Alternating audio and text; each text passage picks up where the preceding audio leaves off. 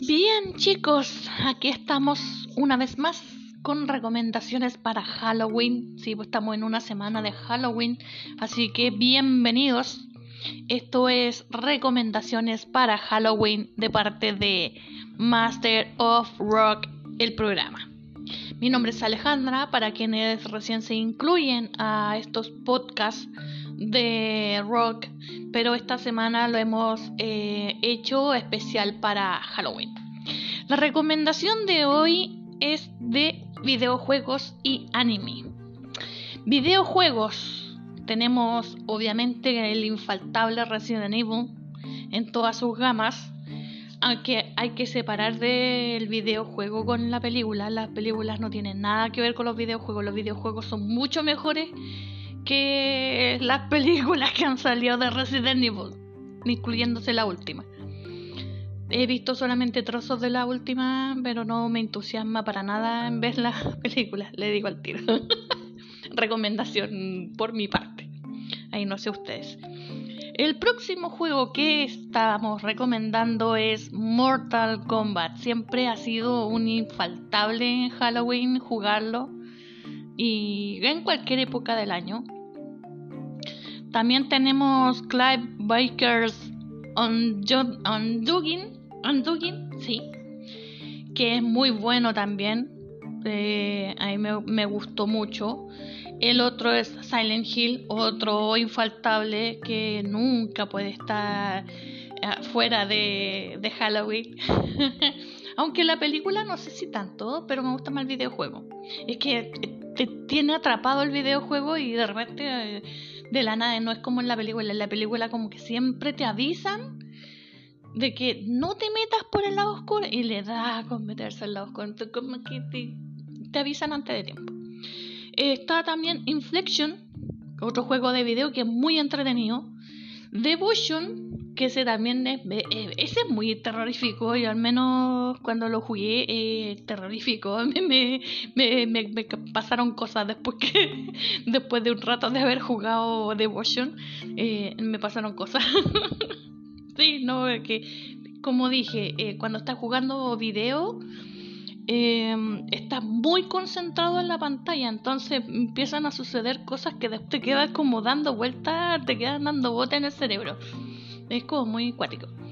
Y por último tenemos Shadow Corridor, que es un videojuego que está pronto a salir, o no, no recuerdo si está a punto de salir o ya salió, pero he visto un trailer del videojuego y se ve muy entretenido. No he tenido la oportunidad de jugarlo, quienes lo hayan jugado, por Dios que lo envío, porque es muy entretenido, está muy interesante, sobre todo para esta época que se viene Halloween. Y ahora vamos con anime. El infaltable anime.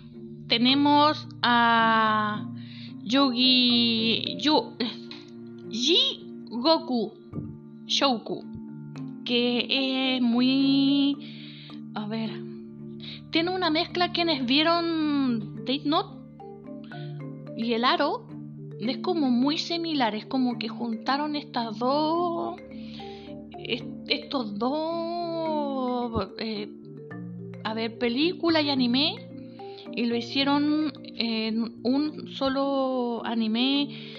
Eh, es como interesante y vale la pena verlo. Sí, vale, lo recomiendo. Jigoku Shouku, Shouju que diga, Shouju, Shouju sí, Shouju. Eh, también tenemos Bougie Pop Phantom, que son 14 capítulos, eh, bastante bueno. Es em, como puntos de vista. No sé si alguien vio esa película. Que es una sola situación pero que todos empiezan a contar su, su, su historia, cómo, cómo vieron la situación en sí.